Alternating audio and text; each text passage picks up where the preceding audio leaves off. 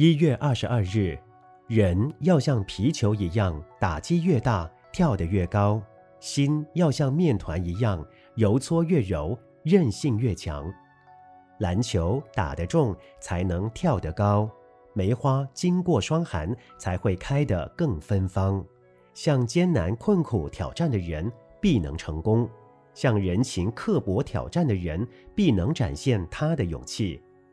司马迁没有被命运打倒，接受皇朝的挑战，虽被关在牢狱里，但他不气不馁，才有《史记》传世。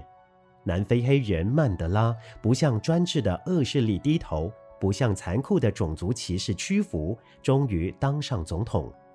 历史上多少人苦学成功，多少人不畏艰难奋斗。所谓吃得苦中苦，方为人上人。不经一番寒彻骨，焉得梅花扑鼻香？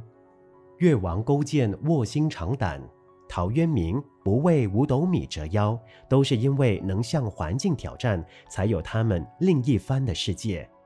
眼看现代的年轻人在家中只要求父母的赐给，自己不肯接受艰难困苦的挑战。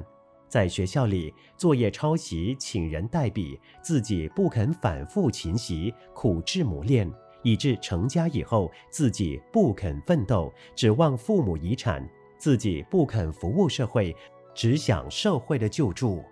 一个人经不起折磨，不能向挫折挑战，就像美丽的花朵生长在温室里，没有经过风霜雨雪的淬炼，如何能长成参天立地的大树呢？